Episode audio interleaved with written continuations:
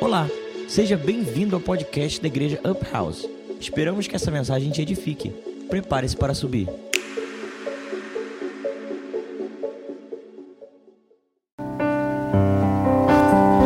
Ai, ai, sabe, eu tava.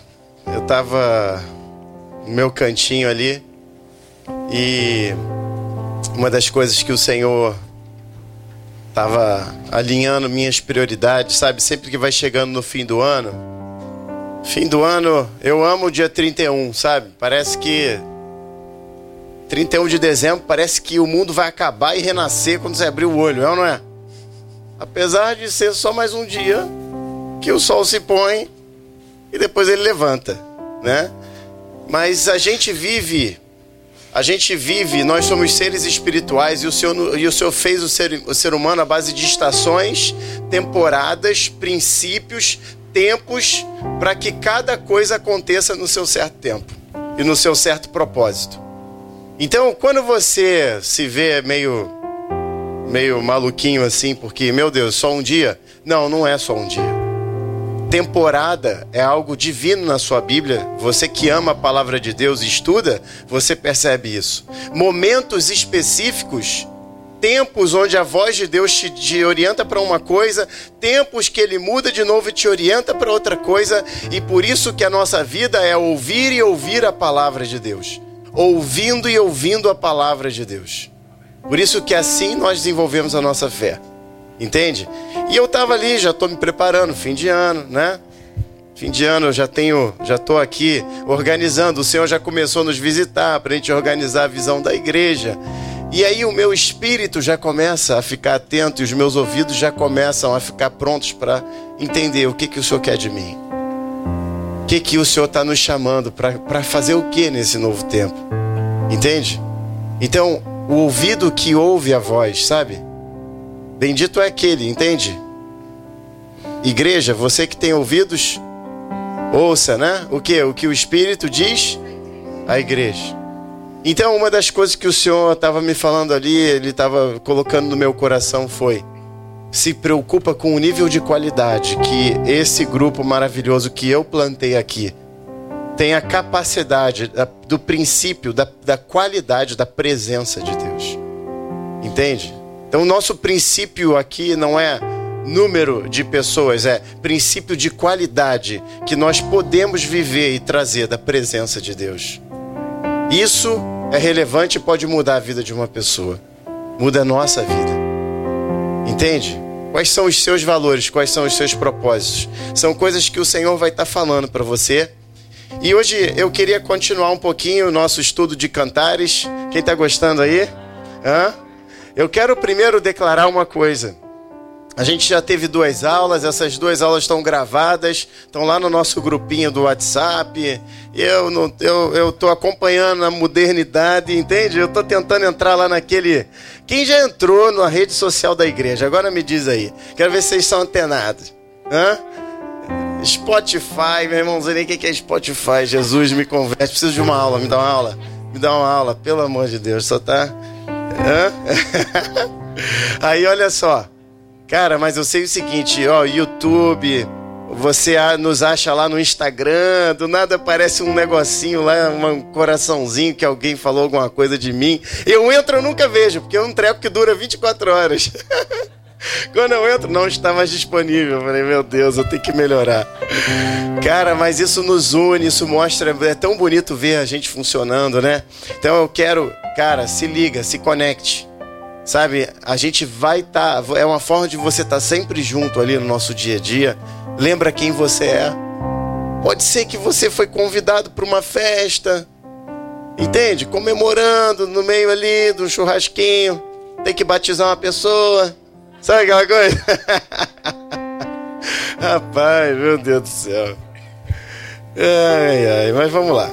Então, essa seria a nossa terceira parte do estudo de cantares, Cântico dos Cânticos, ou, melhor traduzido, a melhor canção, a melhor canção escrita para mim e para você.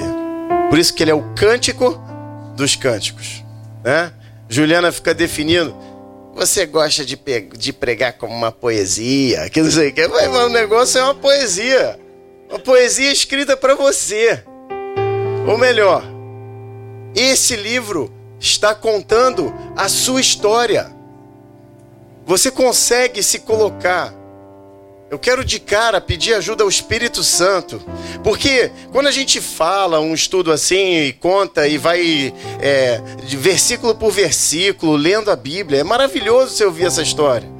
Porque envolve o nome de Deus, envolve como ele age, envolve como ele ama uma pessoa que se entrega para ele. Mas sabe, eu não vou ficar satisfeito, e muito menos o Senhor, se você ficar colocando na terceira pessoa. Você precisa se colocar na primeira pessoa desse estudo aqui. Você tem que entender que você é a razão pelo qual o Senhor tem vontade de fazer músicas a seu respeito. Ele colocou algo em mim e você que desperta amor, carinho e paixão no coração do seu amado.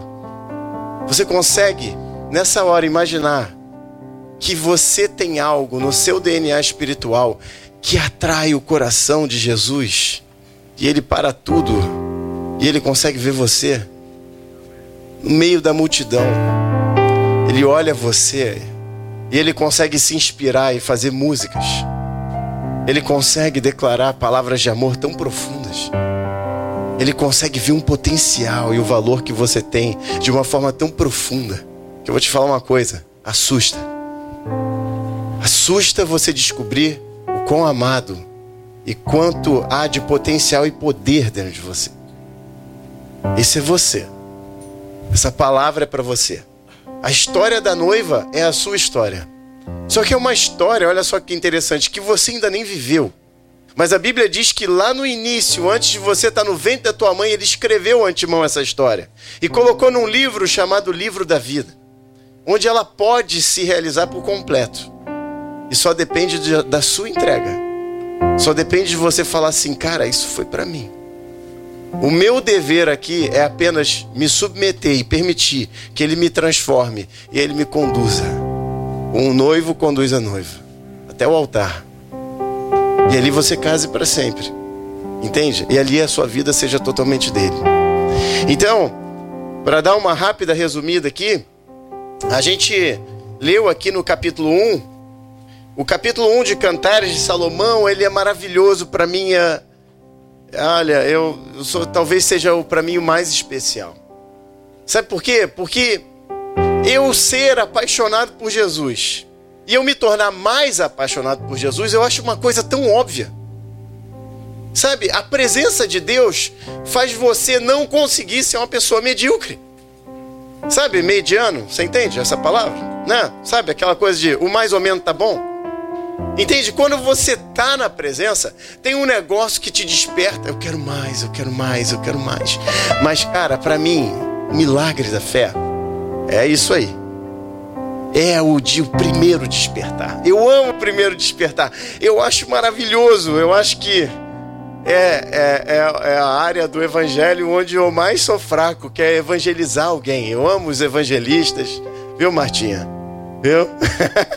eu amo, cara, porque eu assim, você você tem que ter um nível de fé para você acreditar que você pode romper uma barreira e aquela pessoa pode começar a enxergar algo que ela nunca viu na vida dela. Foi assim comigo com você? Eu lembro até hoje de eu andando na rua e as velhinhas da Universal distribuindo panfleto e eu pegava com aquele sorrisinho nobre no rosto, tão pequena, tadinha, ela não sabe nem do que ela faz. E depois eu me lembrar, sabe? Eu falei, caramba, a velhinha tinha o tesouro e eu achava que eu era o todo poderoso e sabia de todas as coisas. Agora eu queria, cadê? Eu queria tanto voltar lá na velhinha para falar para ela, poxa, obrigado, continua, cara, insiste, você está no caminho certo. Então, esse primeiro, o capítulo 1 fala de como uma pessoa, ela começa a ser a ser atraída pela presença, né? E aqui a, a, a noiva que era só uma menina, ou podemos dizer nós que éramos apenas pessoas comuns, que vivíamos a, vida para nós mesmos ou para tentar fazer um bem para aquelas pessoas que nós amamos, ou você tentava sobreviver no meio das suas dores, né? No meio desse caminho você começa a descobrir um amor estranho que, que não te pede nada em troca. E aí você descobre pessoas que amam essa pessoa e aquilo começa a chamar a sua atenção. E, e, e, aí começa então um desejo dentro da noiva, dentro de você, de conhecer um pouco quem é Jesus. E assim foi o primeiro capítulo. E esse primeiro capítulo termina com a noiva buscando ter um pouco mais de intimidade, querendo aprofundar e conhecer mais um pouco sobre esse amor. O capítulo 2 é um capítulo onde ela começa a ter as primeiras experiências de intimidade. É onde a noiva começa a encarar as áreas sombrias e os medos do coração para uma entrega maior para o amado. Quem já não passou por isso? Sabe, é quando você fala, meu Deus, mas é uma mudança tão radical. Será que eu consigo? Será que é para mim? Eu já abri mão de 30%, mas você entra na presença e você parece que ouve uma voz que diz: Mas 30% não serve para mim, eu quero 100% de você. Eu quero toda a sua vida. A história que eu fiz para você não é para você me dar uma parte, é para eu te ter por completo. Entende? E aí o segundo capítulo começa esse processo e aí, pela primeira vez, ainda no segundo capítulo, pela primeira vez o noivo se arrisca, Jesus se arrisca. Cara, eu quero te dizer uma coisa: você pode ser novinho na fé, você não precisa ter grandes anos, muitos anos andando com Jesus, não. Você não precisa ter muitos meses andando com Jesus. Se a tua entrega é plena, ra rapidamente você vai ouvir alguém falando assim: Você quer me seguir? Eu tenho um chamado e um propósito para a sua vida. Cara, eu lembro o novo na fé. Durante três meses, quando eu frequentava a igreja, nos meus primeiros três meses era assim: um dia na semana eu ia para o centro espírita, e outro dia eu ia para o gabinete do pastor, e outro dia eu, ele insistia, mas eu nunca ia pro culto. Não, culto não, muita água com açúcar não dá. Eu gosto de gabinete, eu gosto daquela negócio ali, ora por mim no final. Sente aquela paz, meu irmão, que presença. Que que é isso? Um dia o cara ora por mim, eu começo a rir, eu falei, será que estou recebendo um espírito? Aí ele falou, sim, sim, tentando né, falar a minha linguagem, você está recebendo um espírito, mas é o maior de todos os espíritos, é o Espírito de Deus. Mas antes dele falar, ele falou: O que você está sentindo é bom ou ruim? Acho que ele ficou meio assustado, mas esse garoto vai endemoniar aqui na minha frente. Ele falou: O que você está sentindo é bom ou ruim? Falei: É bom? Aí ele: Olha, então, deixa eu te falar, eu tenho que te apresentar o Espírito dos Espíritos. Eu falei: É mesmo? Quem é? O nome dele é Espírito Santo. Entende? E aí eu falei: Cara, e aí eu lembro que com dois meses, o líder da juventude da igreja estava em crise existencial, saiu da igreja. No terceiro mês, quando eu falo, não vou mais, decidi, entreguei meu coração, Deus dá um sonho para ele e fala assim: Ó, o Felipe é o novo líder da juventude. Pega, dá para ele lá. Não vou julgar se foi maduro ou não da parte dele. Mas eu acho que com 4, 5 meses eu era o líder da juventude, cara. Eu falei, meu irmão, o cara é muito louco, cara. Que coragem é essa? Sabe, então com 4, 5 meses, eu lembro de ter. Ele me chamou, ele e a esposa dele nesse dia, os dois me chamaram e falaram assim: ó, eu, Deus falou para mim, e a esposa dele falou: e eu tive o sonho. Deus te chamou para você ser líder da juventude aqui nessa igreja. Aí eu falei, meu Deus, eu mal ia pra reunião, ainda zombava da reunião. Que saco, esses caras se reunindo no sábado, não tem mais o que fazer, não. E eu assim, o que, que eu vou fazer? Fui para casa, orei, não sei nem se eu sei definir, sabia definir o que era fazer uma oração. E o Senhor me mostrou, então, pela primeira vez, Ele me dá uma visão sobre o meu chamado, meu destino eterno. Eu vi um penhasco, algo muito escuro, e eu ouvi uma voz assim: se joga. E aí, naquela hora, Cara, a presença de Deus me encheu, eu comecei a chorar em casa. Eu tava com medo, eu falei, como é que pode? Eu precisava era ficar escondido lá no último banco da igreja, meu irmão. Eu era o último para Deus me escolher. E o Senhor foi lá no último banco, me catou e falou: "Eu conto com você". Sabe por quê? Porque você não importa quanto tempo você anda com Deus, se você tem uma entrega e essa entrega é 100%, você não tem como não ouvir a voz de Deus, porque o seu chamado é falado pelos céus o tempo inteiro sobre a sua vida. Os céus falam sobre o seu chamado 24 horas. Quando você se conecta, tem uma voz do alto falando com você 24 horas quem você é no Senhor e quem você é diante do céu para exercer aqui na terra. Qual é a sua função no reino de Deus para manifestar a glória de Deus aqui na terra? Então eu não tinha nenhuma estrutura, eu não tinha base bíblica, eu não tinha nada. Mas com quatro, cinco meses eu tinha um chamado. E foi tudo que eu precisei. Porque aí eu aprendi a amar a Bíblia. Eu não sei como, mas Deus tinha colocado. Eu me sabe por que, que eu me converti? Isso é legal, muito bom, vou dividir com vocês. Sabe qual foi a, a intenção do meu coração que abriu uma porta de uma igreja para mim? Porque no final da minha, da minha busca e da minha sede por Deus, que eu já estava na décima religião, que todo mês eu chegava em casa, mãe, conheci, agora eu conheci o lugar. Cara, eu já tava indo nos lugares tão doidos que eu tenho até vergonha de dizer, cara. Eu só falo porque eu tenho que morrer, cara, e, e, e servir de modelo pra tua vida, entendeu? Cara, eu já tava indo nos negócios indianos lá, meu irmão. Eu tava lá, eu estou aqui na reunião do Saibaba, meu irmão. E tava eu lá na reunião do Saibaba, lá, fazendo lá os mantras e não sei o quê. E eu tinha um amigo mais louco que eu, que me levava para esses buracos todos. E aí numa dessa, cara, eu falei assim, cara, aqui os caras, pô, tem um negócio muito doido, é legal, mas não sei. E aí eu já esse cara então me leva para uma reunião kardecista.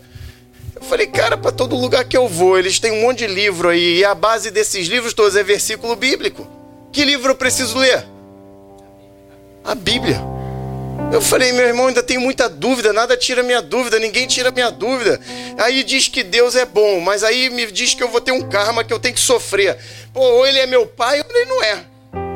Então tinham dúvidas dentro de mim, eu falei, cara, eu preciso de mais. E aí eu fiz, eu lembro de fazer essa oração, que eu nem sabia que era uma oração. Eu falei, Deus, bota alguém na minha vida que vai me ensinar a ler a Bíblia. Porque, cara, eu vou ler o livro do livro mesmo. Eu lembro que eu estava na faculdade e você sabe que 80% dos meus amigos, o que eles buscavam era o resumo do caderno da menina que sentava na primeira fileira, porque ela lia tudo, meu irmão. A mulher tinha letra bonita, então é, aquela ali era certo. Todo mundo no, na véspera de prova ia pro caderno daquela menina. Eu, até, e aí a xerox do caderno da mulher rodava a faculdade inteira. Só que eu falei, cara, eu tô, não, numa boa, eu tô fazendo, eu tô fazendo essa faculdade para virar médico mesmo, não dá para ser assim, não dá. Então eu ia para as minhas pilhas de livro, me recusava a pegar o, o resumo, né? E, e eu tinha esse mesmo princípio. Eu falei, cara, para que, que eu vou ficar lendo livro de gente que interpretou um outro livro se existe uma fonte muito mais. A fonte. Eu falei, Senhor, pode me ensinar alguém Manda alguém para me mostrar e me ensinar. E olha que eu ia para todos os lugares que eu ia, eu falei assim: você sabe, você já leu a Bíblia?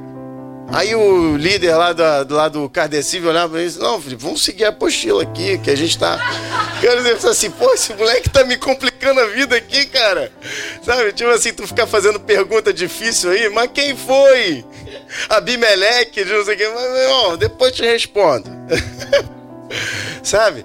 E aí eu lembro de que eu, cara, rapidamente o Senhor abriu essa porta para mim.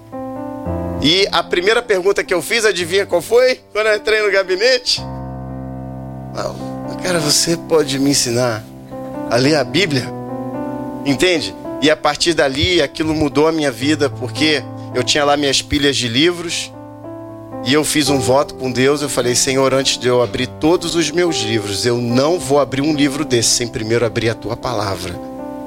E a primeira vez que eu li a Bíblia inteira, eu te, eu te confesso agora, eu não entendi nem 20%. Mas Deus viu meu esforço. E na hora certa derramou a sabedoria divina sobre minha vida. Amém? E agora você tem que me aturar. Ai, Jesus. Sabe, então, sabe o que eu quero te dizer? A Bíblia é, é como é como a sabedoria que ela está em, em ambientes comuns onde todo mundo anda. O Senhor, ele, ele anda em ambientes comuns onde todos podem ouvir a voz. E ela chama. Alguns ouvem e vêm. E quando você ouve e vem, você não precisa de currículo. Você pode ser o mais simples de todos. Sabe, eu confesso que as minhas fortalezas mentais eram das mais difíceis de serem rompidas. Entende? E mesmo assim o Senhor foi me quebrantando, foi me modificando. Eu não lembro de, de usar nenhuma sabedoria humana que eu tinha na época. Ele me ensinou a abrir mão da sabedoria do mundo para receber a sabedoria dele. O que requer um princípio de humildade, onde você se posiciona, senta na cadeira de aluno, de discípulo, para você aprender todos os dias da sua vida. Amém? Eu estou falando isso que eu quero estimular muita fome e sede pela palavra dele, pela presença dele. E que, ó, você não precisa de muito tempo de igreja. Na verdade, você não precisa de quase nenhum tempo de igreja. Eu tô, eu tô, eu tô tomando coragem de falar. Você não precisa de nenhum tempo de igreja. Você começar a ouvir quem você é e qual o seu chamado. A igreja é uma estrutura que consegue te enquadrar e te ensinar a trazer, arrancar de você aquilo que você é. É a família de Jesus que ele coloca, que junto e acertado, forma uma plenitude maravilhosa que a gente pode oferecer para ele. Entende? É um, é um, lugar de amadurecimento. Né? Então, a, esse foi o capítulo 2 aqui da noiva. capítulo 2 termina numa situação meio triste, porque o Senhor, quando chama ela a primeira vez, ela fala lá na hora ali H, ela fala: Não, não, não, não, não. Deixa eu resolver meus medos e minhas feridas primeiro. Depois eu te sigo, Jesus.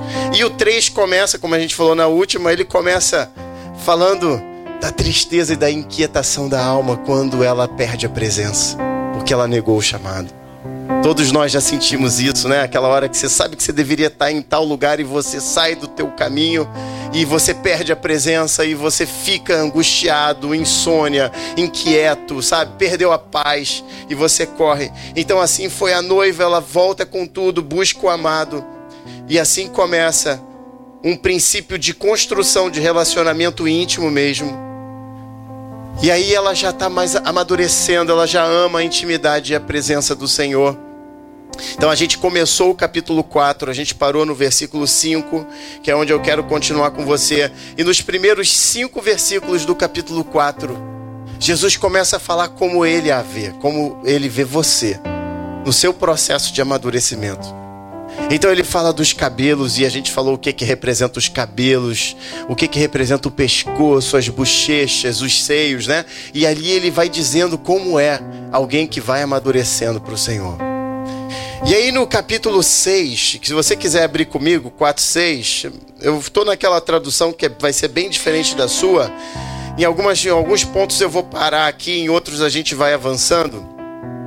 Mas, então, Cantares 4, 6, na sua Bíblia ainda está Jesus falando. Ainda está o noivo falando para a noiva. Mas nessa versão ele entende que o versículo 6 é a resposta da noiva para aquilo que ele vinha falando dela. E ela, ele diz assim: eu vou ler aqui, você vai me acompanhando. Diz assim, o 6. Tomei uma decisão. Depois que ele vem descrevendo e eles vêm tendo um momento de intimidade. A noiva fala para ele, a sulamita fala para ele, você fala para ele: Senhor, tomei uma decisão até que a escuridão desapareça e o amanhecer chegue completamente. Apesar das sombras e dos medos, eu irei ao topo da montanha com você. A montanha do amor que tudo sofre. Mirra, né? Aí fala de mirra, montanha de mirra. E a colina de incenso incandescente. Então, olha só que interessante. Lá no início, o Senhor tinha chamado ela para um amadurecimento. Ela fica com medo de lidar com os problemas interiores e ela fala: calma, não é meu momento ela, a gente ainda fica naquele momento que a gente acha que sabe mais do que Jesus. Já, quem já passou por isso aí? Só eu não, não, só eu não, né? Tem mais alguém comigo aí? Dou-lhe uma, dou-lhe duas. Sabe que não, Jesus, olha só, você está se metendo demais. Veja bem, eu te dei 30, você quer 40. Oh, oh, aqui, ó. Por favor, olha a linha, respeita a linha, né? Hã? Sabe como é que é, né? E aí, ela então tem uma outra oportunidade, sabe? Eu quero te dizer uma coisa: se em algum momento da sua vida você tinha certo o seu chamado, se em algum momento da sua vida você se viu queimando mais, se em algum momento da sua vida você teve certeza que o Senhor tinha algo muito poderoso para fazer com você, e você percebe que você negou, sabe o que, que eu quero te dizer? ele vai te visitar mais uma vez e ele não desiste de você. Vai se abrir uma nova oportunidade. Onde a glória da sua segunda casa que você tem para construir para ele vai ser muito maior do que a da primeira. Sabe, você já viu um coração tão perfeito que, mesmo sendo rejeitado por mim e por você, ele volta ainda mais apaixonado, com mais expectativa. Porque ele fala: Ó, na primeira o Felipe não conseguiu, mas na segunda eu tenho certeza, porque ele é meu filho amado. Cara, que isso? Como é que pode não se frustrar e não ficar magoadinho igual eu fico? Entende? Que expectativa é essa que ele consegue ter da nossa vida? Como ele pode enxergar tantas coisas profundas e poderosas em nós que nós oficialmente não conseguimos enxergar, sendo que a vida é nossa? Entende? E aqui foi essa segunda chance. Então, a sulamita percebe e ela fala: Senhor, dessa vez eu tomei uma decisão. E ela fala: até que a escuridão desapareça, o amanhecer chegue completamente, apesar das sombras e dos medos, ela ainda não estava 100% curada, gente. Você nunca vai estar 100% curado para você fazer algo para o Senhor. Ninguém vai estar 100% pronto. Entrega não tem a ver com o quão você está maduro ou não, pronto ou não. Entrega é fé, é decisão. E aí, olha só. Ela fala então, apesar das sombras dos medos, eu irei ao topo da montanha com você. Né? Aí na tua Bíblia acho que fala sobre uma montanha de mirra e colina de incenso, né? Então olha só, ela aceita uma das coisas mais difíceis que quando eu sou chamado para andar com o Senhor, eu sou chamado primeiro para desenvolver uma intimidade com Ele. Só que chamado não se resume ao tempo de intimidade, mas o seu chamado começa com o tempo de intimidade. Você consegue me compreender? Sabe, para você andar com Ele, você tem que ter tempo com Ele. Eu costumo brincar e digo assim: graças a Deus, no tempo de Jesus, tinha porta e tinha quarto como é até o dia de hoje. Porque ele falou assim: os discípulos, Senhor, como é que a gente ora? E o que, que ele fala? Você vai para dentro do seu quarto, você fecha sua porta e lá você pode dizer algo mais ou menos assim. Fala com seu pai, diz quanto ele é especial. Sabe, pede a ele tudo o que você precisa, ele vai suprir as suas necessidades. Declara a honra e a glória e o poder que ele tem. Entende? Isso é desenvolver intimidade. Então, quando você começa a ter um relacionamento com ele, você, ele te chama para uma intimidade. Que à medida que você vai conhecendo, você quer ter todo dia. Então, o seu tempo secreto com o Senhor, você começa a desenvolver e ter todo dia. Só que o chamado não se resume ao, a, somente ao nosso tempo de intimidade. Apesar de que, para mim, no processo de relacionamento com Jesus, é o primeiro passo mais importante. Só que o segundo passo do seu chamado é você entender que aquele que morreu por mim e por você. Sabe quando cai a ficha? Sabe quando vem a revelação de você falar assim: Cara, eu não sou nada. Tem algo dentro de mim tão impuro. Como é que pode alguém tão puro entregar a sua própria vida por mim? Então, essa é a primeira revelação de quando você começa a amar aquele cara que morreu por você naquela cruz.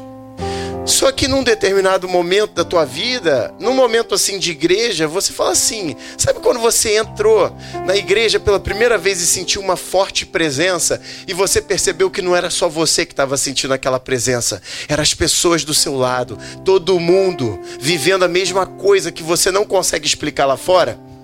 Então, quando isso aconteceu, caiu uma outra ficha para você. Houve uma outra revelação.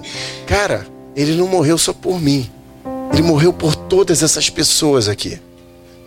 E o terceiro passo de revelação, quando você vai caminhando para dentro do coração de Jesus, é que você vai ver que toda aquela alegria, todo aquela, aquele êxtase de paz, justiça e alegria que o reino de Deus derrama na sua vida, você está caminhando ali, ó, por dentro do coração de Jesus, sabe? Você começa a sentir uma alegria que não era sua, você começa a sentir uma paz que não era sua, você começa a ver a justiça divina sendo derramada igual chuva na tua vida, tudo dá certo, as portas se abrem. Você fala assim, meu irmão, sou poderoso em Cristo, cara. Que que é isso que está sobre mim? Só que no meio dessa caminhada, você vai caminhando e lá no fundinho do coração de Jesus, ele resolve ser vulnerável e ele resolve te mostrar um detalhe. Tem um cantinho lá no coração de Jesus que ele sofre e ele chora. E ele vive em sofrimento. Sabe o que é esse cantinho? São todas as pessoas lá fora que estão fazendo falta e que não o conhecem e que ele chamou para viver dentro do coração dele, porque o coração dele tem espaço para todos. E essa revelação, que talvez seja o nosso último passo de maturidade, é o que faz a gente começar a entender a amplitude do nosso chamado e de quem nós somos. Porque quando você começa a descobrir que, ao mesmo tempo que ele é o cara super feliz, ele também continua chorando, desejando com saudade e com vontade de derramar afeto para todas as pessoas que estão ali do lado de fora.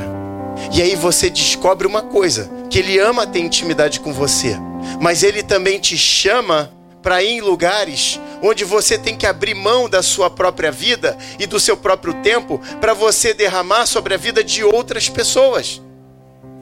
E assim se formam os ministérios, que a Bíblia define muito bem, com dom e autoridade para fazer com que você tenha estratégias poderosas para ganhar muito mais pessoas.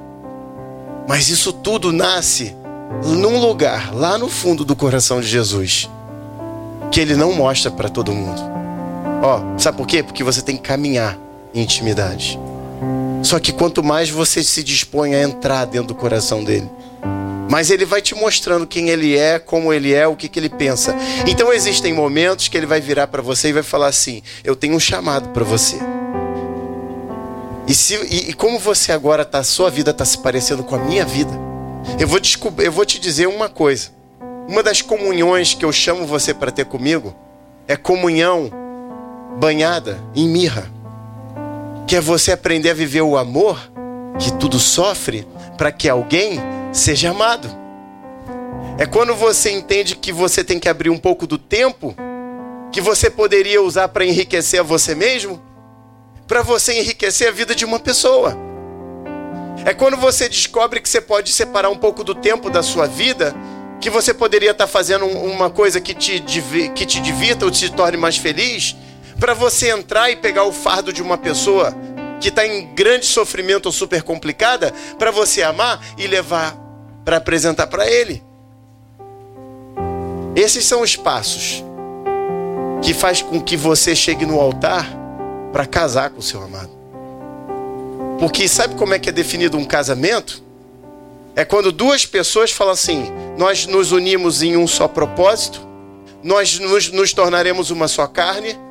O seu desejo será o meu desejo, o seu sonho será o meu sonho, o seu propósito será o meu propósito, a sua caminhada será a minha caminhada. E eu decido ser um com você.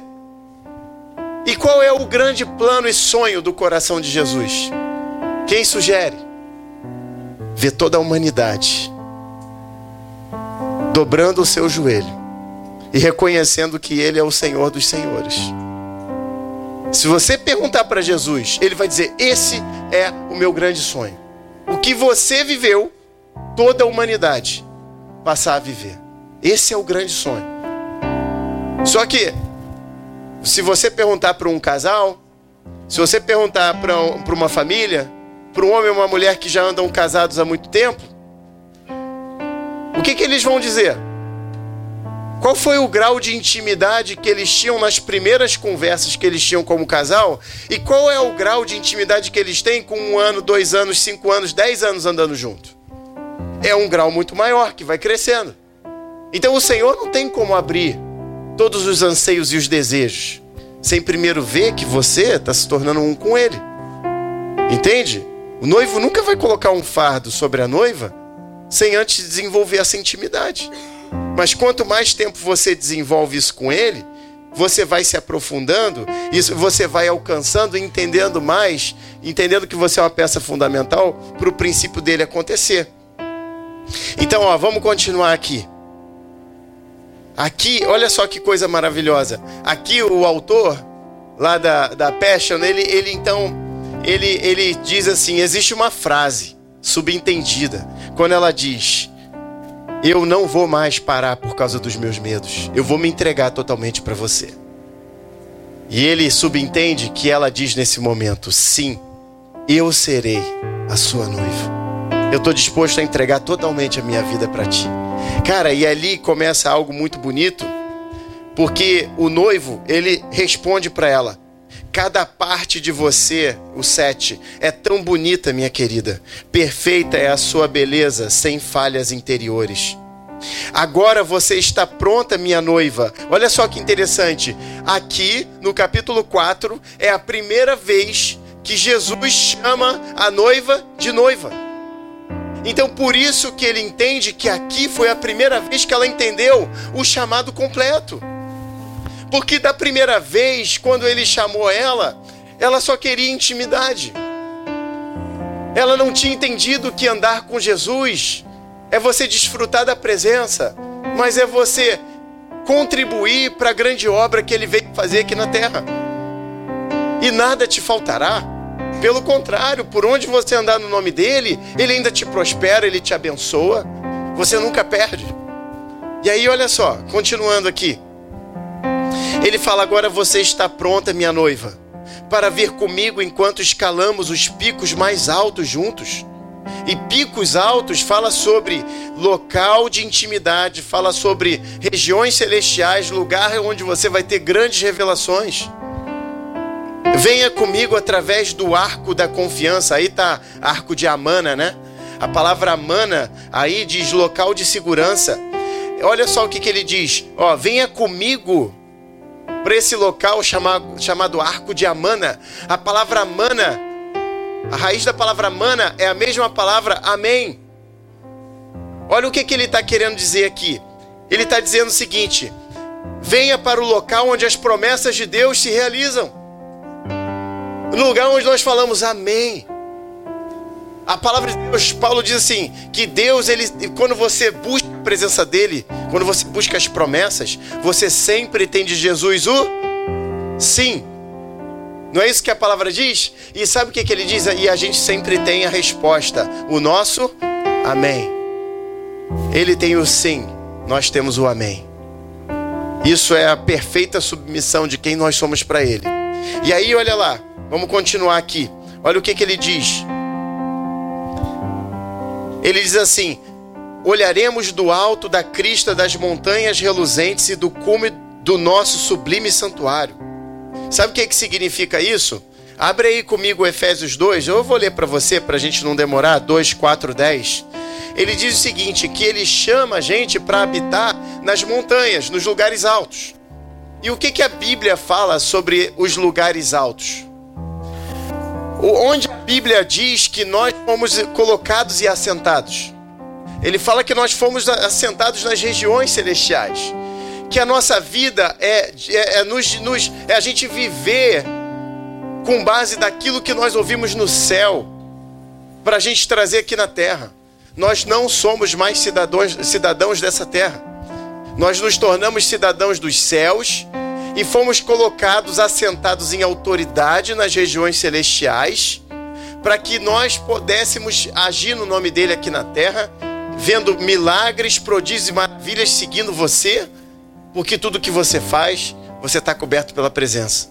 Olha o que, que diz lá, Efésios 2,4 diz assim: Todavia, Deus que é rico em misericórdia, pelo grande amor com que nos amou, deu-nos vida com Cristo quando ainda estávamos mortos em transgressões. Pela graça vocês são salvos.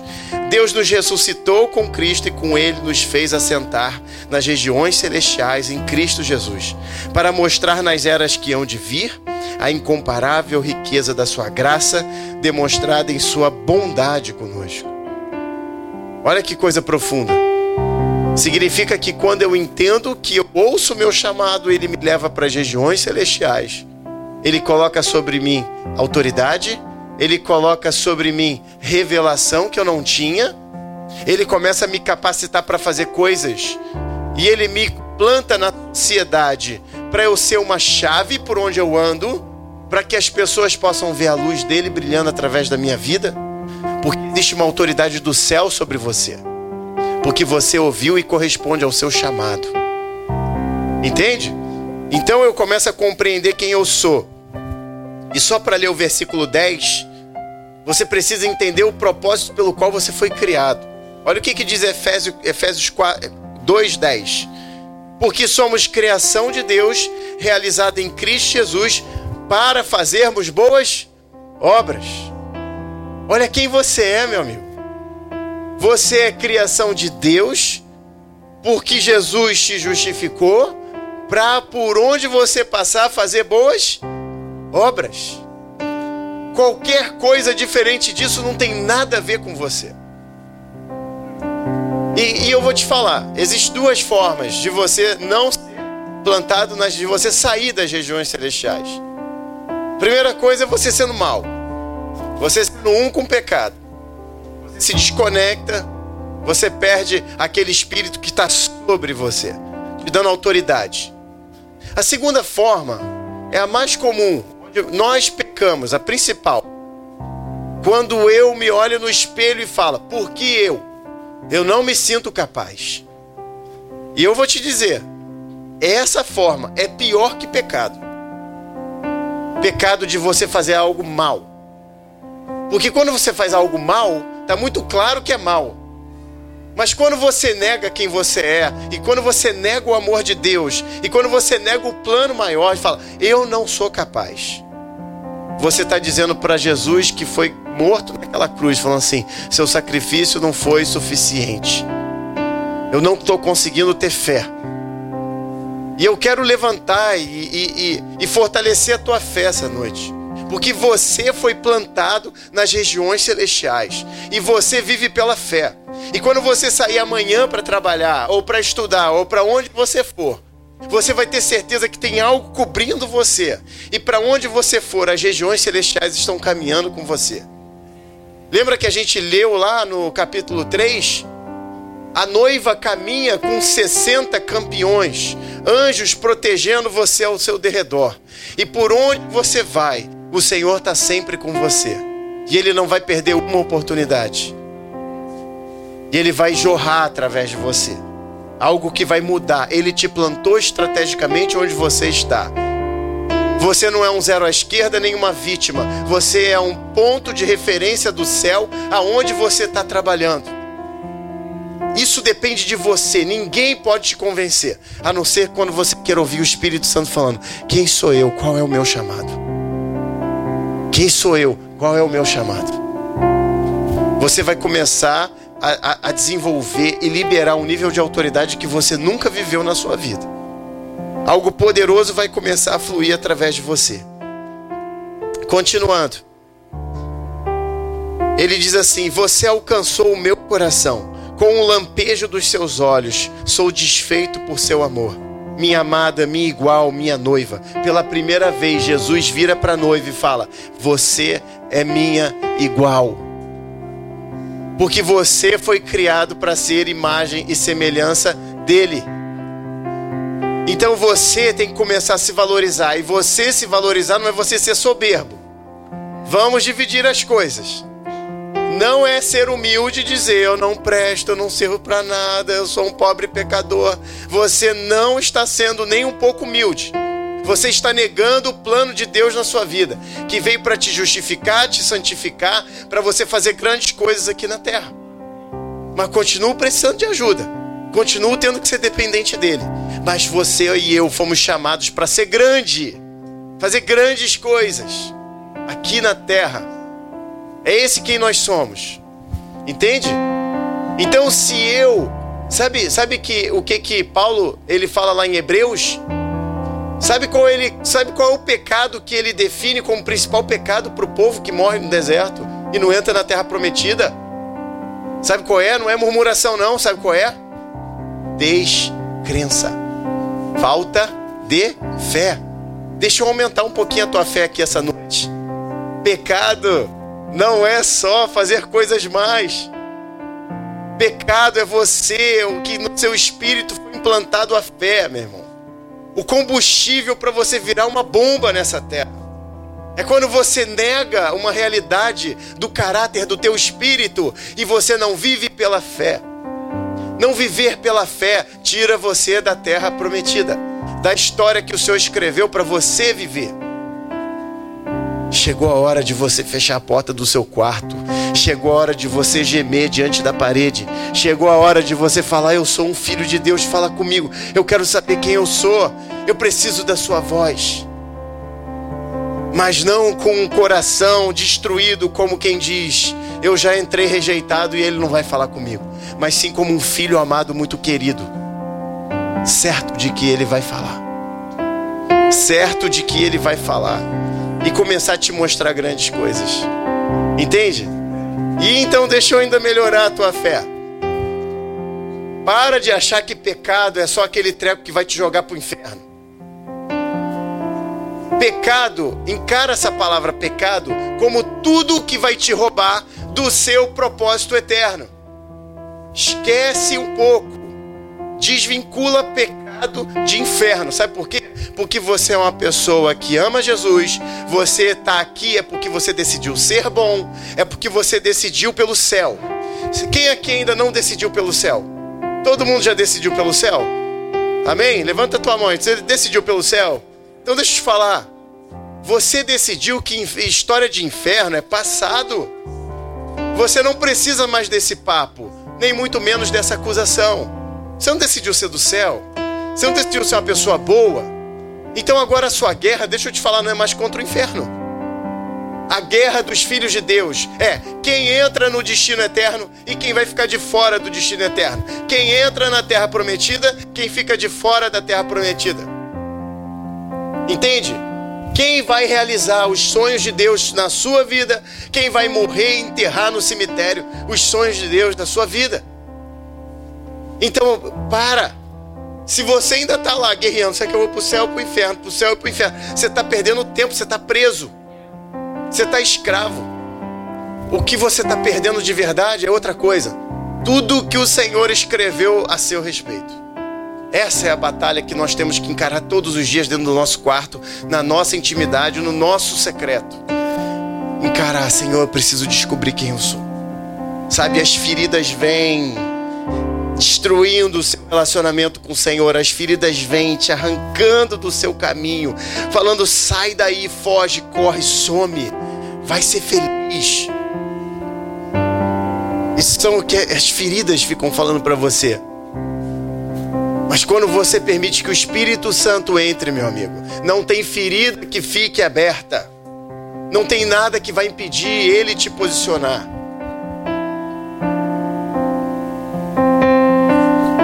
Deixa eu acabar isso aqui, meu Deus. Ai, vamos lá. E assim, então, olha só que coisa maravilhosa. Você me deixa sem fôlego. Sou surpreendido apenas com o olhar dos seus olhos de adoração. Sabe aquela parte quando ele diz: Um só dos seus olhares tira meu fôlego, não sei direito como é que tá aí? Deixa eu te falar uma coisa. Jesus olha para você e ele te ama só porque ele viu você. Mas você quer saber o que atrai ele? Num, olha só, numa boa. Se você acorda todo dia atrasado, toma café atrasado, vai para o trabalho atrasado e você nunca tem tempo para ficar na presença dele, desculpa, você não está tirando o melhor dos suspiros de Jesus. Sabe qual é o melhor dos suspiros dele? É quando você acordou mais cedo. É quando você resolveu botar o despertador uma hora antes. É quando você está lá no seu ambiente secreto adorando a Ele, adorando a Ele. Meu irmão, aí você está tirando o suspiro do seu amado porque são os seus olhos de adoração e não simplesmente os seus olhos que tiram o seu espírito do seu amado. É quando você está efetivamente sendo um com Ele. Quem já viveu um relacionamento que você falou, cara, a gente não compartilha da mesma visão, estamos em crise, a gente não está mais concordando. Que relaciona... quem, gost... Quem já gostou de um relacionamento assim? Eu penso em A, você pensa em B. Eu acho que a gente tem que ir para direita, eu acho que é para esquerda. Um machucando o outro ou um não dando atenção para o outro. Quem gosta disso? Agora, quando você gasta tempo com o seu amado, essa é a hora que eu quero dizer que eu te amo, meu amado. Então a Bíblia diz, olha só, ele fala aqui, ó, que o que ele diz sobre os seus olhos que tiram o meu suspiro é quando ele vê esses olhos de adoração. E ele diz assim: Sou refém do seu amor e das graças da justiça que brilha sobre você. Aqui fala sobre as joias do seu pescoço, né? Que é graça e justiça, segundo a Bíblia. E que ganhamos como uma noiva na redenção, né? Então ele diz que satisfatório para mim me igual minha noiva. Seu amor é o meu melhor vinho, intoxicante e emocionante. E sua doce e perfumada adoração, tão exótica e tão agradável suas palavras de amor são como favo de mel para mim. Sua língua libera leite e mel. Sabe o que, que significa leite e mel? Significa o que ele coloca aqui: Pois eu encontro a terra prometida fluindo de dentro de você. Porque só quando você começa a ter intimidade com ele, ele entende que você chegou na sua terra prometida. Foi para isso que eu te fiz. Para você me reconhecer todos os dias e depois para a gente alcançar outras vidas. E aí ele diz assim: a fragrância do seu amor de adoração a envolve com vestes perfumadas de branco. Lembra das vestes? Linho, linho branco, né? Que fala sobre justiça divina, né? Minha querida noiva, meu paraíso particular, amarrada ao meu coração. Você é uma fonte secreta que ninguém mais pode ter, minha fonte borbulhante escondida da vista do público. Que, parce... que parceira perfeita para mim agora que tenho você. Sua vida interior está agora brotando, produzindo frutos. Que belo paraíso se desenrola dentro de você. Olha só que coisa maravilhosa. Então, à medida que ele vai vendo que você vai amadurecendo, Jesus fala assim: Cara, peraí, tem algo maravilhoso acontecendo dentro de você. Agora eu não só vejo que você me busca, agora eu vejo que você está se parecendo comigo. Eu enxergo que você tem frutos que eu tenho. E mais para frente aqui ele vai descrever nove frutos que está aí, que a gente vai ler. E se você abrir Gálatas 5, 22, que fala: o fruto do Espírito em você é amor, bondade, longanimidade. Sabe quantos são os frutos do Espírito em Gálatas?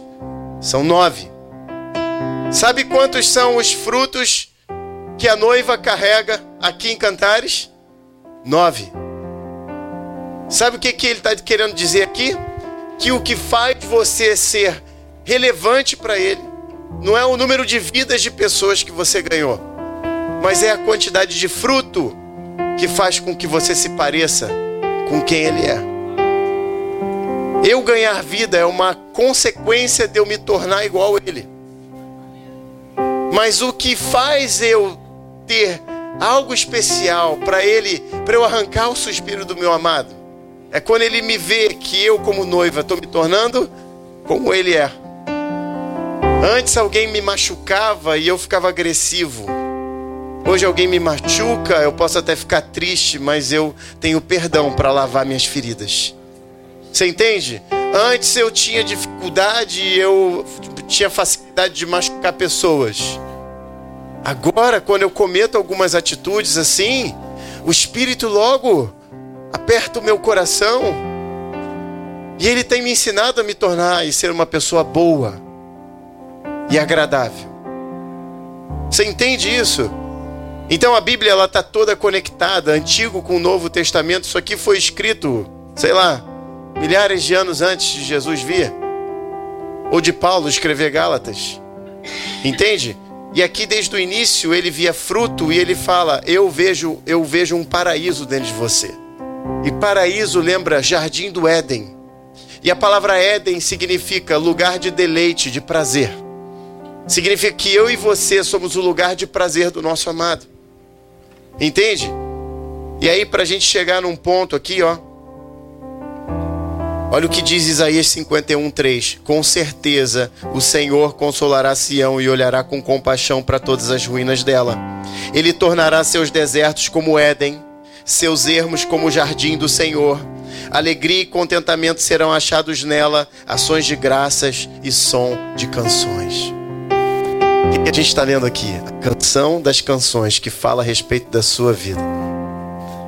O Senhor tem uma promessa que a gente acabou de ler: transformar todo o deserto do seu coração, toda área onde você ainda sofre que consegue tentar te desviar do seu caminho a promessa que ele tem para mim e para você é: vem, me segue, e deixa que eu vou transformar todas essas feridas e esse deserto num grande jardim de prazer para mim e para você. Lugar de encontro, o altar que eu separei para a gente se encontrar, para a gente viver. Entende? E para a gente encerrar, eu vou ler aqui Isaías 58, 9, 12. Diz assim: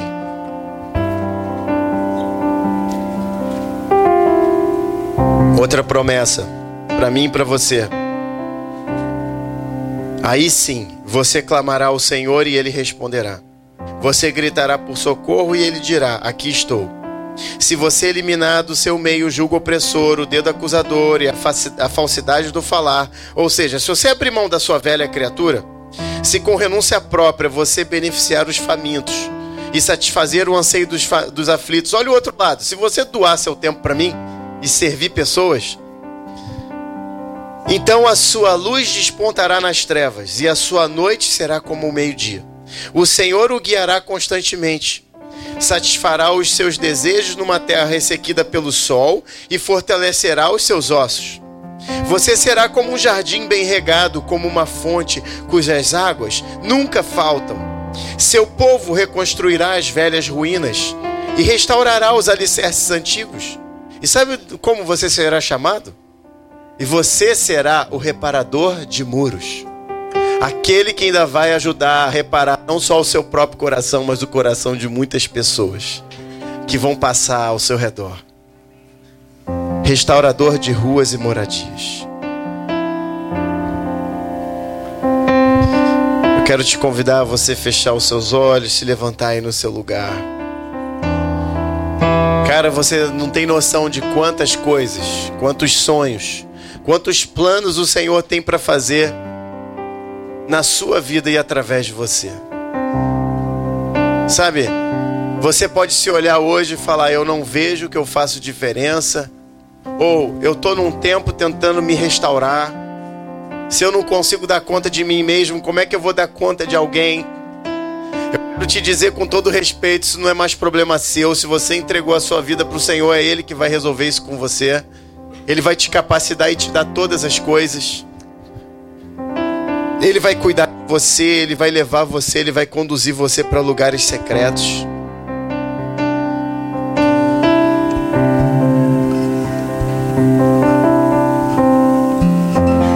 O Senhor é bom e ele cuida do nosso coração. Feche seus olhos agora. E eu quero de declarar palavras dele sobre você, sobre quem você é. Coloca a mão aí no seu coração.